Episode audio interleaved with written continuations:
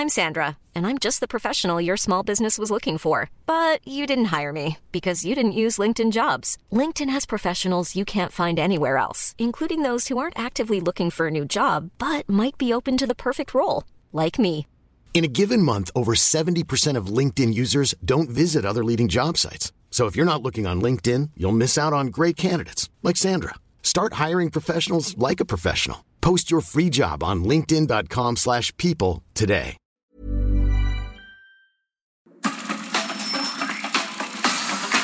Nada más por convivir. Política, cultura y ocio. Con Juan Ignacio Zavala y Julio Patán. Aquí iniciamos.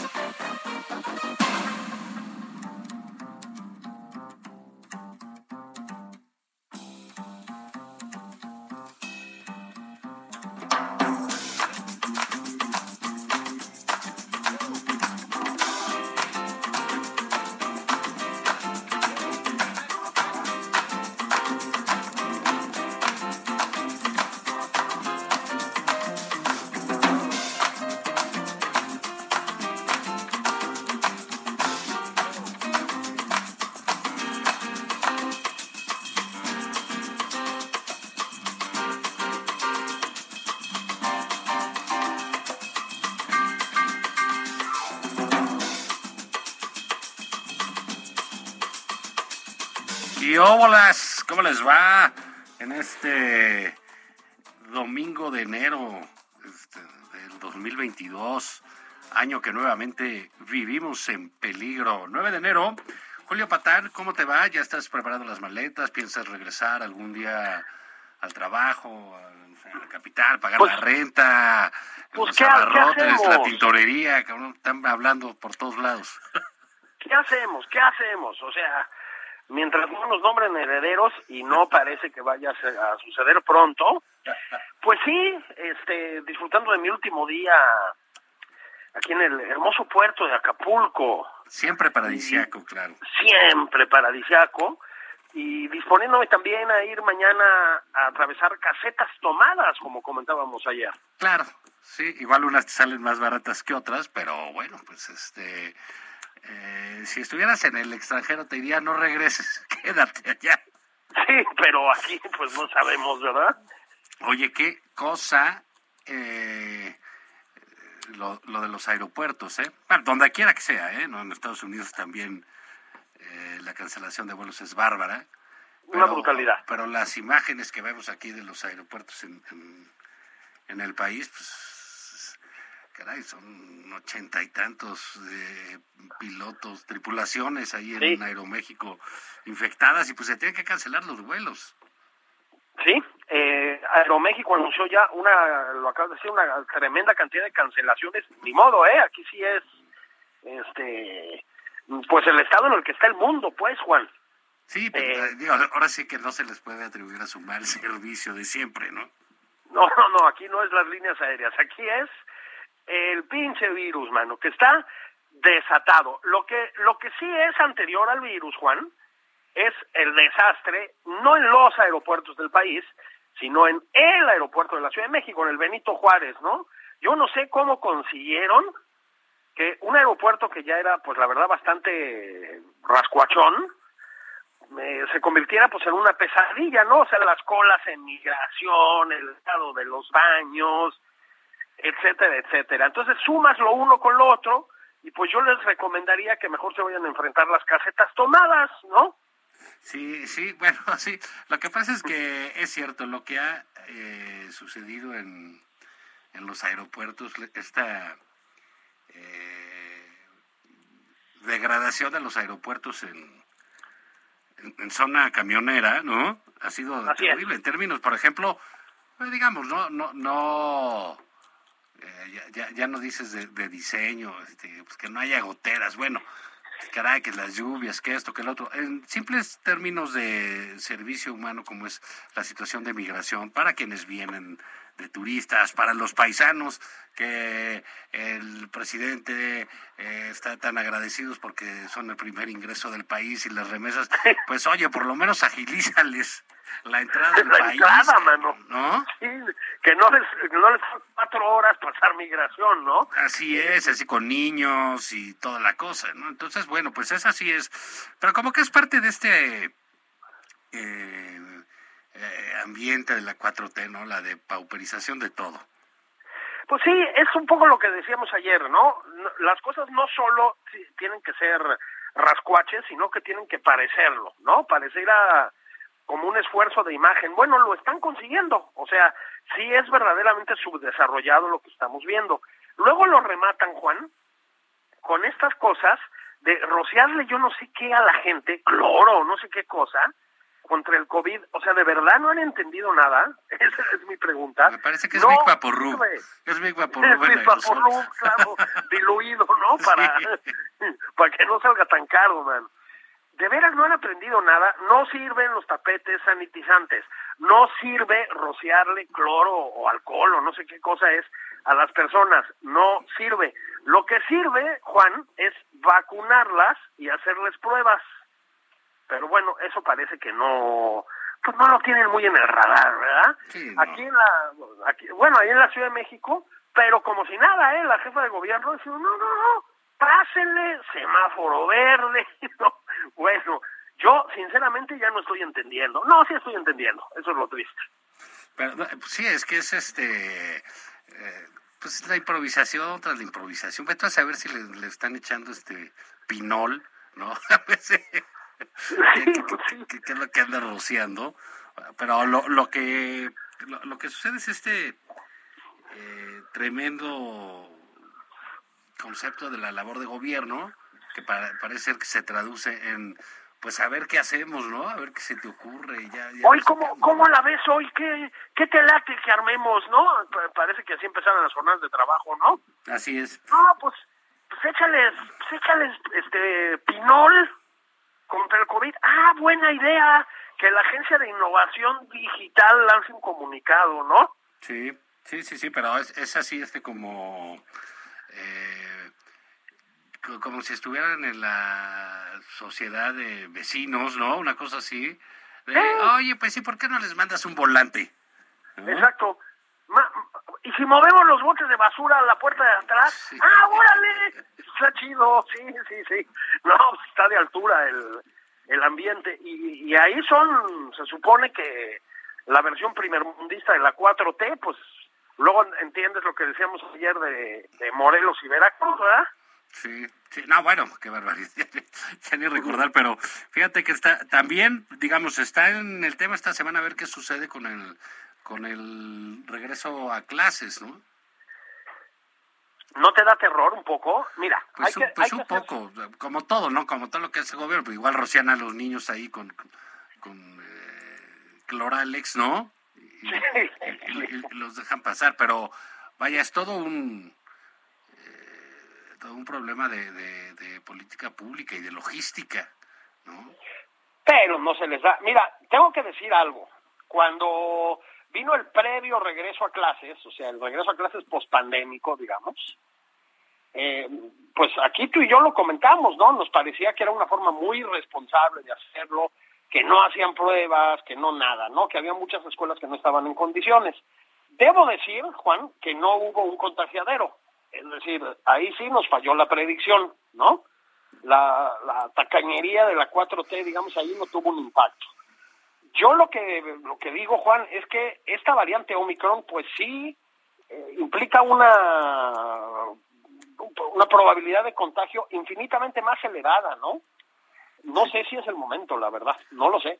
No, bueno, tú no, no puedes pedir este cuestiones elevadas aquí, porque lo único que hay que elevar son las oraciones para que ya termine este ya rollo. enseñó- ya ¿No? nos lo enseñaron el presidente y ese, ese genio que es el padre Solalinde, ¿no? Tipazo, ¿verdad? No, o sea, Fíjate qué bueno que tocas el caso porque no, no, no lo pudimos tocar por la, por la temporada, pero se dio una semana en la que, eh, digamos, siempre hemos hablado de- del- del, del presidente como esta suerte de, predicador, ¿no? De preacher. Sí, sí, sí. o de curita de pueblo, como tú lo quieras ver, dado a, la enseñanza moral, a la, a la condena de los demás, eh, al mismo tiempo esta cosa eh, pues muy hipócrita, ¿no? De dirigir la, eh, la conducta y, y, exigir este adoración, pleitesía y rendición, ¿no? Sí, exactamente, obediencia ciega, ¿no? Obediencia ciega. Y en el ámbito de la obediencia ciega, pues siempre hay este, una gran cantidad de, de, de, wannabis, ¿no? Entonces, el presidente de, municipal de Tlacomulco, presidente Salente, hizo una eh, estatua de Andrés Manuel fíjate, en Atlacomulco, como si no fuera significativo. Oh, bueno, o sea. En un municipio de lo más priista, pues una estatua de un priista. Sí, de un, un priista, digamos, de vieja guardia, ¿no? Un, priista de los de antes. Casi voy a decir que parece el Partido Nacional Revolucionario, ¿eh? Con esa cosa entre moralista y autoritaria, pero sí, sí, sí. Sí, en la cuna del prismo. Y, y ahí, este, bueno, pues derrumbaron la estatua como debe ser, ¿no? Como debe suceder con las... En, en 24 horas. sí, entonces, este, eh, y esa misma semana salió este eh, personaje, el padre Solalinde, que es un tipo de, este, pues, penosísimo, ¿no? Como, figura pública, ¿no? Digamos, como persona seguramente es mejor persona que nosotros, ¿no? Es posible. No, que nosotros no. bueno, que los de producción de aquí de la cabina sí es ah, no, eso sí. Padre sin duda, no sé, conductas depravadas, etcétera, ¿no? Pero dice que el presidente López Obrador tiene rasgos de santidad. ¿Sí? ¿Qué tiene en la cabeza Solalinde? ¿Eh? ¿Acerrín o qué? Es, verdaderamente... Mira, eh, digamos, él como que tomó el camino de la abyección. No sé si es una extraña forma de la penitencia este, religiosa o algo así, ¿no? O sea, eh, ver hasta dónde puedes llevar tu imagen de cretino, ¿no? No hay otra manera de decirlo. A ver, rebasó por el acotamiento a todos los más abyectos de la 4T. O sea, nuestro Mario Delgado, Juan, parece, pues no sé, un socialdemócrata alemán lleno de independencia y dignidad democrática al lado de Solalinde, ¿no? Es una locura. Este, yo no sé, Juan, hay, qué bueno que hay música de, de, de elevación, finalmente, de santidad, yo no sé verdaderamente si siempre fue así y nada más no había tenido oportunidad de, demostrarlo, ¿no? Yo creo que sí, Juan. Yo creo que sí. O sea, no creo que se haya tenido una transformación ante la mirada del presidente, ¿no? Pero es patético. Es decir, el padre Solalinde sí ya es, pues es muy grotesco, ¿no? Sí, sí. Ahora, lo de, lo de Atlacomulco, pues hay que decir las cosas como son, Juan le dio a nuestro presidente la oportunidad de, pues, de decir mentiras otra vez. Mira, esa estatua la puso ahí el anterior presidente municipal, estamos de acuerdo, ¿no? Está identificado, usó dinero público para eso y se acabó, o sea, no es no está sujeto a interpretación. El presidente que dice que se acabó el culto a la personalidad y que no le gustan esas cosas, lo que dijo fue, se organizaron para poner la estatua. Entonces, sonaba como si Fuente Ovejuna, ¿no? Así, el pueblo espontáneamente hubiera ido así como en el periodo cardenista, ¿no? A vender una gallina, a donar sangre a cambio de 10 pesitos para poner la estatua del gran Tlatuani. No, señor presidente, no, fue un funcionario elegido popularmente, eso sí hay que decirlo, voto a voto, que usó los recursos públicos para rendirle culto a usted. Es que luego parece, Juan, que mm, pues todos son muestras de espontaneidad popular. No, es una muestra de abjección política más, también hay que decirlo, ¿no? Compitiendo con la del padre Solalinde. Ahora, si hay que dar un premio, pues pues que andan teniendo un empate ahí, ¿no? no ¿Cómo la ves? No, fíjate que yo creo que es peor, en cualquier caso, el padre Solalinde, ¿no? Por su condición de, de pastor, ¿no? y, de representante de, una religión, una religión mayoritaria eh, en el país. Yo, digamos, la cuestión pastoral, las cosas que haya hecho el padre de Solalinde, me parece que lo hizo con entrega, lo hizo bien, que toda esta labor que hizo con los migrantes, pues eh, notable, plausible, pero le dio como buen este como buen cura, ¿no? También le dio por la por la vanidad, ¿no? Porque los santos tienen ese problema, ¿no? El, el de la vanidad y es, es, algo que de lo cual destaca amplísimamente nuestro presidente, un ser profundamente vanidoso, ¿no? Porque no, bueno. que, a todo el tiempo te presume su austeridad, su modestia, su conducta vertical, lo que él cree que es que son así eh, enormes virtudes. Y entonces Solalini también de vanidad decidió, ¿por qué no?, entrar a la vida pública. Oye, la vida pública pues tiene sus, eh, sus asegúnes, sus dificultades. Y eh, pues digamos, el padre pues, lo que ha manifestado son rasgos de, de imbecilidad. ¿no? Sí, sí, el otro sí, la santidad, pero él tiene rasgos de imbecilidad.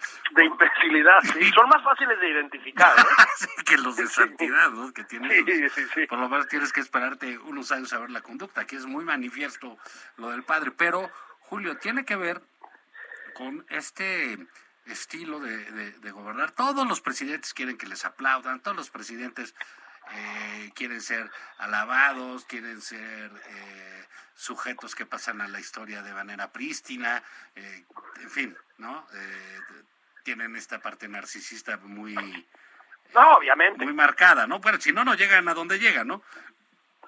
Pero en el, en el caso concreto de este tipo de liderazgo como el de Andrés López Obrador, que es un liderazgo político no centrado en una idea, en una plataforma, en una ideología, sino en una sola persona, eh, pues bueno, pues se vuelve mucho más eh, exigente para él la, la devoción a su persona, la obediencia a su persona, la lealtad a su persona. Y todavía dijo hace unas semanas, no quiero calles, no quiero escuelas. Sí. Haz de cuenta que ese fue el banderazo para que empezaran las calles y toda la cosa, ¿no?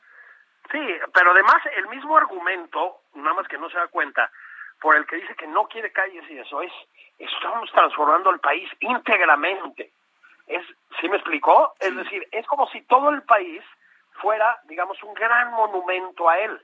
Y en el fondo, eso es lo que está haciendo Juan. Es decir, todos son obras multimillonarias, gigantescas e inútiles, que yo creo que él piensa que lo van a que van a ser como sus- los monumentos vivos a su persona o sea el, el despropósito del aeropuerto Felipe Ángeles no Este, Este que ya tiene sus baños de, de Sí, santo, el cavernario.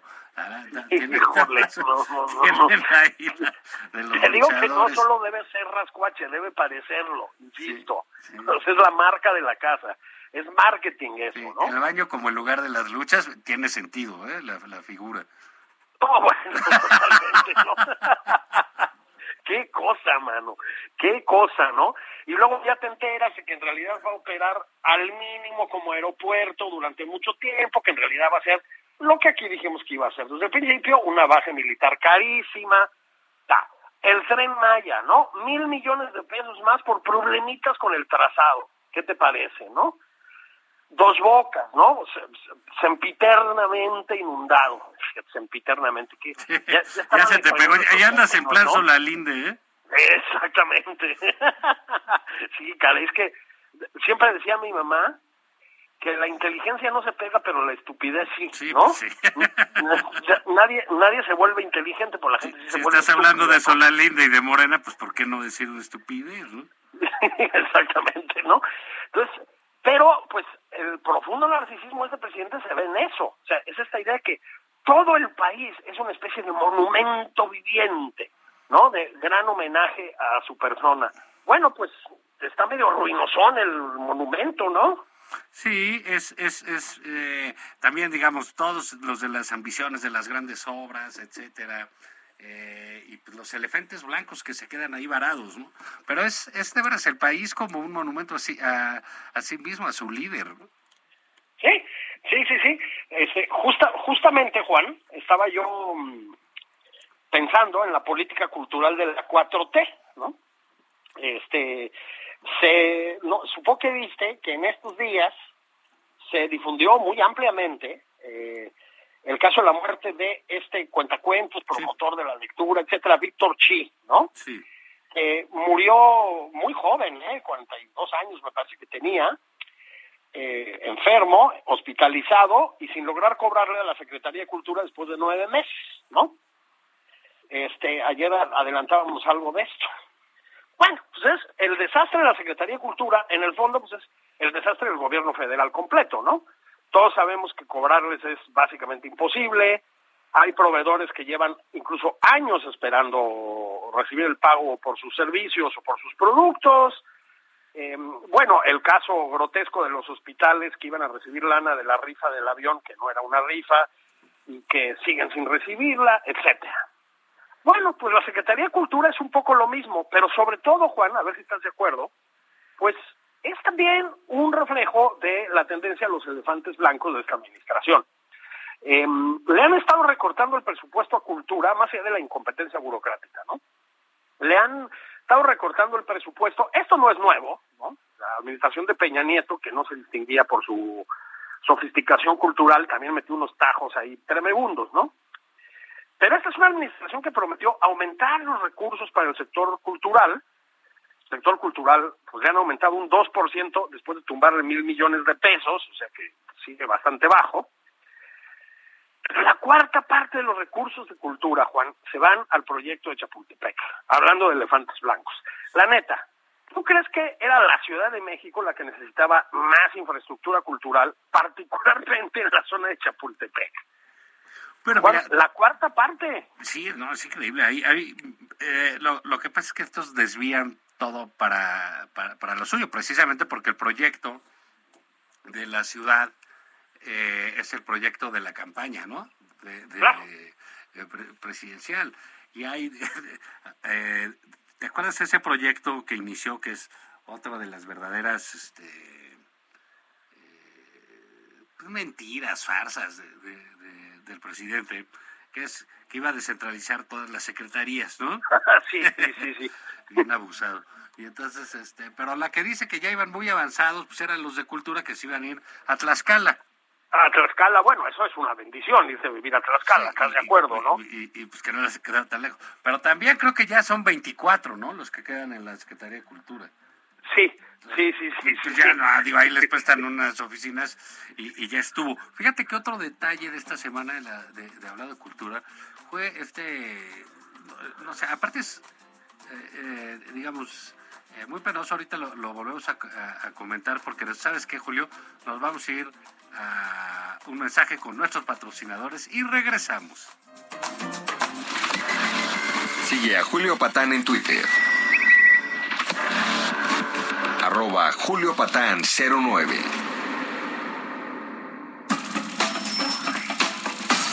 Esto es Nada más por convivir. Una plática fuera de estereotipos con Juan Ignacio Zavala y Julio Patán.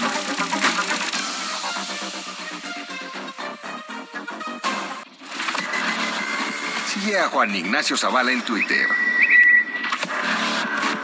Arroba Juan. Estamos de regreso en Nada más por convivir. Aquí Juan Ignacio Zavala y Julio Patán.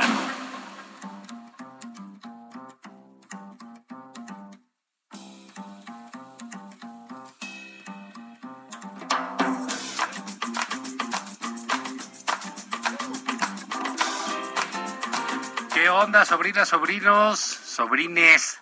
Ya estamos aquí de regreso en Nada más por convivir, su programa eh, favorito de alcance internacional. Saludos, lo mismo a, Berlín que a Tokio, Brasil. Lo hablábamos ayer, se escucha mucho este programa ahí en Japón. Saludos a todos los, los amigos japoneses y japonesas. Julio Patán, ¿andas por ahí? a la orden de usted, señor. También saludos a los amigos de Acapulco. Hablando de, de internacionalización, ¿no? Así es, sí. Oye, fíjate que me decían que, que al presidente de, de los Reyes le trajeron por tercer año consecutivo. Many of us have those stubborn pounds that seem impossible to lose, no matter how good we eat or how hard we work out. My solution is PlushCare. PlushCare is a leading telehealth provider with doctors who are there for you day and night to partner with you in your weight loss journey. They can prescribe FDA-approved weight loss medications like Wagovi and zepound for those who qualify. Plus, they accept most insurance plans. To get started, visit plushcare.com slash weight loss. That's plushcare.com slash weight loss. Un avión. Qué, qué padre, ¿no? Un avión. No, no se deshace del avión. Ya, fíjate, ya lo rifó. Ya lo vendió. Ahora lo quiere cambiar. Por, Sí, por- que por- por helicópteros, ¿no? Vamos a acabar, este, no sé. No, cabrón, va a acabar, ese avión va a acabar en un deshuesadero lo van a vender por pieza, cabrón. Sí. ¿Sabe qué, señor presidente? Un, un consejo. Mire, bueno, se me ocurren dos cosas, Juan. Una, ya que lo cambie por unos bats, unas bolas de béis, ya lo que salga, ¿no? Sí. Este, y la segunda, podemos usarlo, Juan, como aquel, ¿te acuerdas que había que se convertía en, res- era un restaurante por dentro? A los Ah, sí, gustaba de- mucho. del Wings. Del Wings, exactamente. Pues un, no sé, Fonda del Bienestar, la Fonda del Bienestar. ¿eh? Una cosa por el estilo. Sí, se ven, compran, nada más les falta, se compran aviones, refrigerador.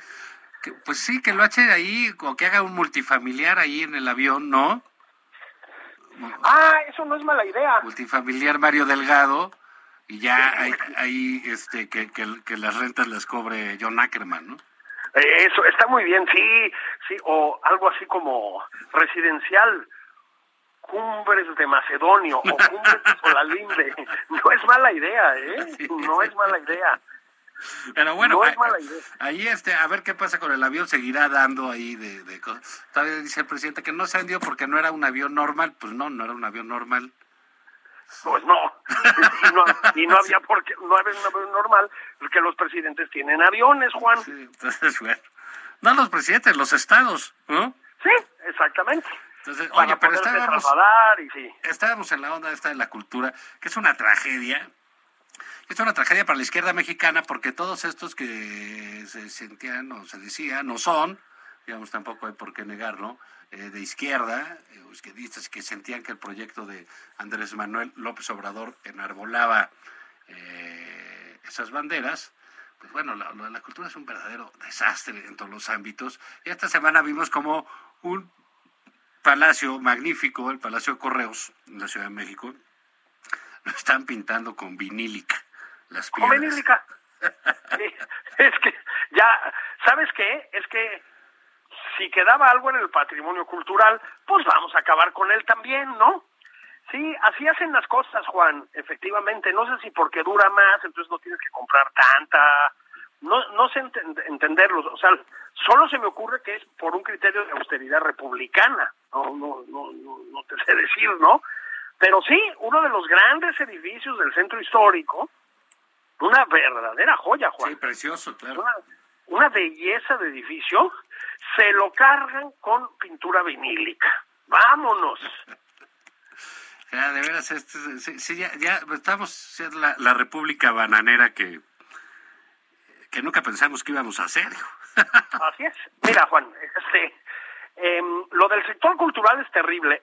Hay que decirlo, en efecto, una amplísima parte del sector cultural, la verdad es que se empeñó en darle un voto de confianza al presidente, a la hora presidente López Obrador, hicieron promoción hasta cansarse por la causa obra- obradorista, les prometieron que les iban a dar mucho más dinero y mucho más recursos. Y pues eh, digamos salvo tal vez en las grandes crisis de los 70 y los 80 nunca había estado más desprotegido el sector cultural. A ver, la cultura en México, Juan, la cultura en el sentido digamos un poco institucional si tú quieres, pues la verdad es que había sido un modelo básicamente estatal, después se convirtió en un modelo, digamos, mestizo entre el Estado y la iniciativa privada, yo creo que muy afortunado, que le dio mucha vitalidad cultural a México. Es, eso es un hecho, ¿eh? Es decir, México tiene una infraestructura de museos extraordinaria, privados pero también públicos. Tiene, mm, bueno, un acervo arquitectónico, pictórico, escultórico, bibliográfico extraordinario gracias al Estado, hay que decirlo también. Em, tiene compañías de danza, de teatro, etcétera, muy buenas. Impulsó al cine mexicano con las em, reformas fiscales y todo lo demás, los apoyos de manera muy significativa, bueno, pues cada vez queda menos de eso, ¿no? Está realmente, realmente por los pisos. Solamente es esto que estoy diciendo, una aportación del presidente López Obrador y de su equipo, ¿eh? La cultura en México, incluso con Peña Nieto, tenía una robustez que ya no está teniendo. Creo que las cosas como son. Por eso, Juan, tanta gente del sector cultural ha empezado a decir, ¡puf! y se ha empezado a revelar. Me temo que es un poco tarde, ¿eh? Pues mira, sí, pero en fin, eh, pues por lo menos ahora sí que, que, que, den señales de vida, ¿no? Porque sí es importante esto en términos de la... Lo, hablábamos ayer, Julio, del libro de Anne Applebaum, de lo que hace la democracia, sí. que como te dice que en Europa, en estos lugares, Estados Unidos también, por supuesto, hay una eh, clara intención de ciertos liderazgos de extrema derecha, sí. que son caray, casi un espejo de lo que está haciendo el presidente López Obrador. Yo creo que esa es la parte de la tragedia de la izquierda, ¿no? Que su presidente puede ser representante fácilmente de un gobierno de extrema derecha, eh, por, por muchos rasgos, lo, que hablábamos a la, en, el, antes del primer corte, eh, de, de, este gobierno, de este liderazgo cuasi religioso del presidente, esta idea de que es santo, no solo del cretino de Solalinde, sino del propio presidente, eh, elogiando su, su, comportamiento y su pureza. Y eh, algo con lo que acaban estos gobiernos son con las instituciones culturales, precisamente. Es el ataque, porque es el ataque al pensamiento. Así es. Eh, al pensamiento libre, ¿no? Al pensamiento crítico y fuera de la norma, digamos. Que mira, por mucho que han tratado algunos de gente bastante tonta, ¿no? Pero de decir, no, eso con Peña da igual, etcétera, no es cierto. Mira, las administraciones priistas y panistas hace ya muchos años eh, que mm, han, eh, pues incluso en cierto sentido, alimentado la disidencia, porque, bueno, lo hicieron. Es decir, esas becas que daba el Estado mexicano al sector cultural, pues alimentaron a muchísimas voces críticas, ¿no? Y eso no, no es sujeto de interpretación, eso ahí estaba. O sea, esas personas cobraban del Estado mexicano, cosa que me parece muy bien, ¿eh? Y al mismo tiempo ejercían una crítica fuerte y profunda. Bueno, eso ya tampoco está pasando. El caso del CIDE me parece que fue, no, ahí no es un asunto cultural, es un asunto más estrictamente académico, pero se rozan. Bueno, pues machacaron con cualquier persona que levantara la voz, estamos de acuerdo, ¿no? De hecho, ya metieron a la fuerza pública. Entonces, en efecto, uno de los em, puntos centrales, digamos, de los gobiernos populistas, ahí sí de todo signo, es torpedear a los sectores culturales y apropiarse de ellos íntegramente, es decir, crear voces únicas, digámoslo así, o como dicen ellos, que es una palabra bastante mamona, eh, discursos únicos, ¿no? Bueno, ese, ese trabajito lo están haciendo aquí, ¿eh? Claramente. Claramente. Fíjate que el libro de Applebaum es, eh, a ver, el caso de Applebaum es muy interesante porque ella, para quienes no la conozcan, en realidad es la gran, o no en realidad, en principio es la gran, una de las grandes especialistas en el sistema soviético. Ella se hizo muy popular con un libro que se llama Gulag sobre el sistema concentracionario soviético, precisamente. Tiene luego otro que es extraordinario sobre los países de lo que se llama el telón de acero, ¿no? De la órbita soviética, digamos. Cómo se constituyeron, cómo se hicieron bajo el modelo y la imposición soviética también. Pero en este libro del que tú hablas, que es el último, en el caso de la democracia, em, de lo que habla es de lo que llamaríamos los populismos de derecha, efectivamente, ¿no? Polonia, eh, Vox en España. Hungría. Exactamente. Orbán en Hungría, Trump, por supuesto, Boris Johnson, que yo creo que es un fenómeno distinto, pero bueno, ahí va, etcétera, etcétera, ¿no? Como bien dices tú, hay muchísimos rasgos del presidente López Obrador que son los mismos, son los mismos. Es decir, esa cosa, que también tiene Hugo Chávez, por ejemplo, ¿no? Esa cosa mm, pues sí, mesiánica en un sentido literal, ¿no? O sea, como de Mesías, como de Mesías este reloaded, digámoslo así, esa cosa moralista que tiene el presidente López Obrador, esa cosa de predicador, es muy de esos, eh, sí, muy de esos personajes, ¿no? En Polonia, por ejemplo, la, la cosa hipermocha está muy viva. La, la única, digamos, y es una terrible diferencia que marca el presidente Obrador con esos personajes, es el estatismo, ¿no? Que lo distingue. Es decir, es el peor de los dos mundos. O sea, es la cosa de, pues sí, de conservador de derechas, religioso, mocho y etcétera, etcétera, con esta cosa estatista tipo Hugo Chávez, no, no en ese extremo, desde luego, no, no todavía, pero combina los dos rasgos terriblemente. Entonces, leer a Applebaum, pues yo creo que sí, como dices, te permite entender muchos de los rasgos de este, de este régimen. Sí, claro, porque también eh, recordemos que mucho es el, el eh, este giro completo hacia el nacionalismo, hacia el pasado, a culpar al, pasado reciente de haber deshecho la patria, de haberla vendido, de haberla entregado otras manos. Está también la, la, polarización del enfrentamiento, el desgaste, si no es que el aniquilamiento de las instituciones que se quedaron en las pasadas décadas, el ataque a la cultura, a la escuela del pensamiento y sobre todo la... Eh el estar asusando constantemente a los suyos en contra de los demás. Entonces es un, digamos, curiosamente, cuando lees a Applebaum y lees a, a Schneider, a otros este, pensadores también, eh, pues te das cuenta que a pesar del presidente López Obrador, eh, estamos siendo verdaderamente viviendo el mundo al tiempo, estamos con el mundo, digamos, porque se está abrazando el populismo y los extremos. Y nosotros tenemos nuestro presidente extremista y populista. Es literalmente un fenómeno reaccionario, ¿no? En el sentido de que es como ir en sentido contrario, por decirlo así, meter la reversa, el rewind, ¿no? Es exactamente lo que estamos viendo. Obviamente es imposible regresar a esa especie de estado de, de eh, pureza de, priista en este caso, a lo que quisiera el presidente que regresáramos. El mundo es ya muy complejo, ¿no? Este, la tecnología que lo impide en buena medida, en fin, es un mundo globalizado con muchos, con muchos, este, tics democráticos a pesar de todo. Pero, pues la marcha atrás ahí está, ¿no? Y efectivamente, pues la comparte con Trump. Yo creo que el caso de Trump, a ver, Trump con el que López Obrador se llevaba muy bien, Juan. Sí. Más allá de la conveniencia política, yo creo que había y hay entre ellos una fidedigna afinidad. ¿Sabes? Se caen bien. Bueno, pero también comparte cosas con otros, eh, con, bastante más.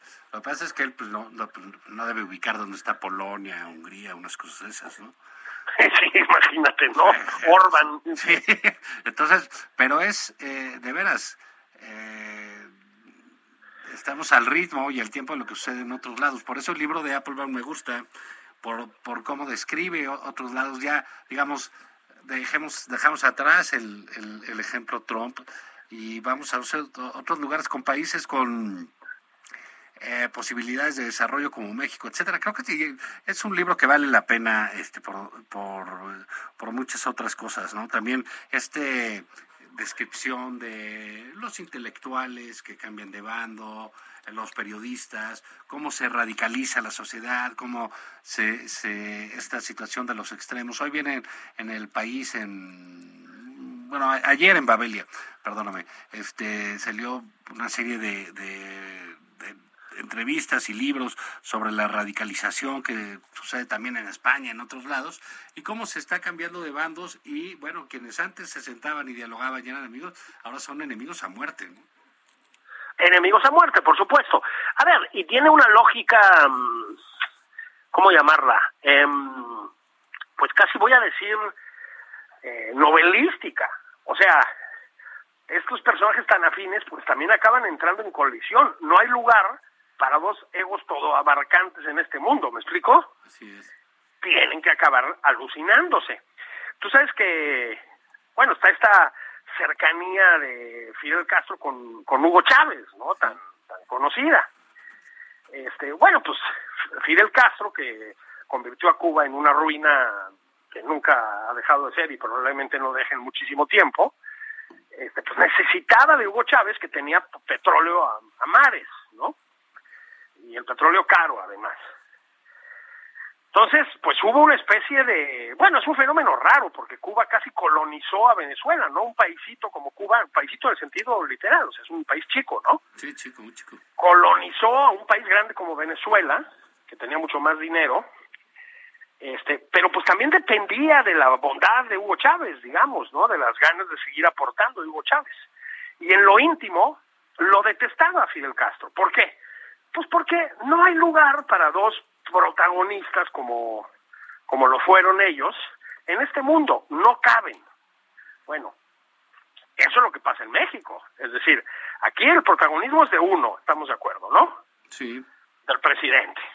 El que se quiera poner chistoso y carismático en su entorno, se lo carga el payaso, ¿estás de acuerdo? Sí, claro. ¿No? El payaso ya sabemos quién es. sí, exactamente, el payaso ya sabemos quién es. sí, ¿no? Pero sí, es muy buen apunte el de Anne Applebaum, porque es un libro terriblemente revelador. Ahora, sales verdaderamente angustiado, ¿eh? Bueno, sí, porque sí, son, son problemas. Ahora, también entiendes que es, es este choque también generacional, ¿no? De la generación de Applebaum, etcétera, de otros, los que accedieron al poder en el 2000, eh, en, los 90, como también se han visto desplazados, pues por, por, como dicen literalmente, por incompetentes, ¿no? Pero con eh, tipos eh, dados, eh, como decía, me parece que Cicerón, ahí lo cita ahí en, en Applebaum, a las, a las bajas artes de la popularidad. Bajas artes de la popularidad, exactamente. O sea, la dictadura de la popularidad, Así en es. efecto. Así es. Sí, sí, sí, sí. Oye, Julio, antes de que nos vayamos, y tú que todo lo sabes, cu- cuéntanos de estos decesos en materia del cine hollywoodense que, que, que bueno, pues ya sabemos que enero y febrero Híjole, sí. Moridero, guacanero, ah, no, esa era otra cosa, los que sobrevivimos a las navidades, ¿no? Hijo. Joder. Joder. Pues mira, murieron dos figuras bien, bien, bien importantes de Hollywood en los días recientes. Eh, la primera fue Sidney Poitier, ¿no? Sidney Poitier fue el primer eh, actor afroamericano que ganó un Oscar. Dijo, no me parece menor el, el detalle, ¿no? Fue un actor eh, muy exitoso que tuvo, pues, dos películas sobre todo, sí, una filmografía muy larga, pero tuvo dos películas, Juan, que fueron muy rompedoras en su momento. Una fue eh, la, última en la que estuvieron juntos con él, en este caso, eh, Elizabeth Taylor y Richard Burton, que es Adivina quién viene a cenar, ¿no? Fue muy escandalosa porque pues presentaba en aquellos remotísimos años 60 ya a un matrimonio que se le llamaba entonces interracial, por ejemplo, con cierta naturalidad. Bueno, pues ahí estaba Sidney Poitier, ¿no? Y la otra que recordarás y habrás visto fue Al Maestro con Cariño, ¿no? Sí, claro. que es otra vez sobre el choque, digamos, contra el racismo de un maestro de origen afroamericano y etcétera. Murió de, creo que 94 años, el señor Sidney Poitier. Este, era un actor, a mí me parece un actor, em, digamos, con más pre- presencia que versatilidad, pero pues un actor muy poderoso, a cuadro, y sobre todo eso, como un punto y aparte en la historia del cine, particularmente el cine americano, que se conecta de una manera peculiar, esta sí es de freak, cine, de- del cinema, con la otra muerte. La otra muerte fue la de Peter Bogdanovich. Mira, Bogdanovich perteneció a una generación que sigue todavía muy vigente, que es la del nuevo Hollywood, digamos, que encabezaban unos sujetos medio famosos. Por ejemplo, Martin Scorsese, Francis Coppola, Brian De Palma, entre los directores, ¿no? Y entre los actores, pues digamos Robert De Niro, Al Pacino, Warren Beatty, gente que irrumpió en Hollywood en los años 70, cambió la industria radicalmente y le metió una, mm, digamos, una cosa entre alternativa y un poco más cultural a la gran industria norteamericana, yo, yo te diría, ¿sí? Sin alejarse de un, cine muy exitoso, pues en términos de taquilla también, ¿no? Bueno, pues Peter Bogdanovich fue de esa camada. Eh, murió de 81, 82 años y conjugó, digamos, una larga trayectoria como director, muchísimos papeles como actor secundario, digamos, en películas. Por ejemplo, eh, si viste Los Soprano, es el que sale de terapeuta de la terapeuta de Tony Soprano. Ah, ok. ¿Sabes? Gran Sí, personaje, la terapeuta, ¿eh? Ah, pues extraordinario, ¿no? Jennifer Melfi se llama Ah, el sí, personaje, sí, ¿no? sí, sí. Extraordinario. Entonces, tuvo una poderosa trayectoria en el cine y como crítico cinematográfico. Tiene muchos libros sobre cine o conversando con directores cinematográficos o actores, con Buster Keaton y algunos otros, ¿no?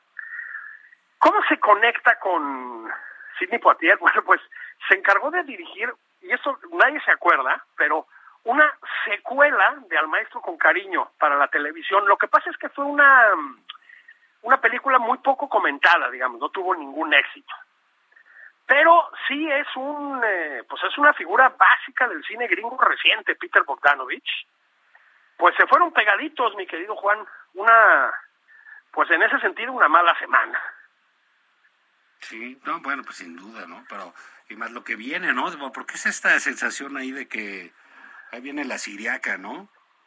Sí, ya, ya nos cargó el payaso, ¿no? Sí, no, y luego, vez. desgraciadamente, pues se, se, se, se, eh, se de- deja a los que se debería de llevar, ¿no?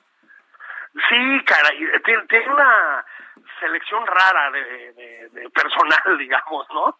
Un poco, Sí. poco afortunada. Sí, digamos, susurrándome es raro, ¿no? Sí, sí, sí, sí. No, esos eran dos grandes personajes. Bogdanovich era conocido como un tipo muy difícil para trabajar con él, muy, muy difícil. Este, pues muy arrogante, ¿no? Y muy pagado de sí mismo.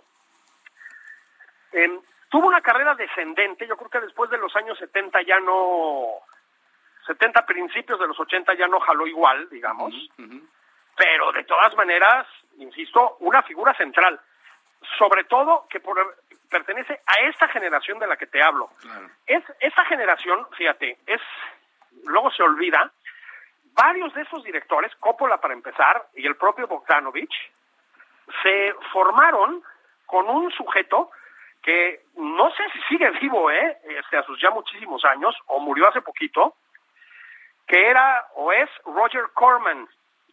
Roger Corman es el gran director de la serie B gringa, ¿sí? Era un genio para hacer películas una tras otra, ya sabes, puro género raro, ¿no? Así, Sí. vampiros, este, monstruos marinos. A- Apúrale, apúrale que que ya nos vamos, Julio. Bueno, ese, ese sujeto formó a toda esa camada, incluido, incluido Bogdanovich. Bueno, pues es así con este sapientísimo comentario de Julio Patán sobre el cine y sobre los muertos, que nos vamos, nos oímos el sábado que entra aquí en Nada más por convivir. Gracias Julio, gracias a todos. Abrazotes.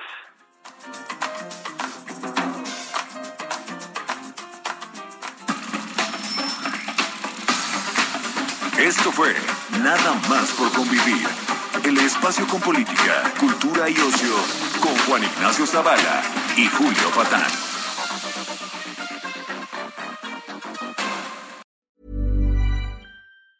Hi, I'm Daniel, founder of Pretty Litter. Did you know cats tend to hide symptoms of sickness and pain? I learned this the hard way after losing my cat, Gingy. So I created Pretty Litter, a health monitoring litter that helps detect early signs of illness by changing colors, saving you money and potentially your cat's life. Pretty Litter is veterinarian developed, and it's the easiest way to keep tabs on your fur baby's health right at home. Go to prettylitter.com and use code ACAST for 20% off your first order and a free cat toy. Terms and conditions apply. See site for details.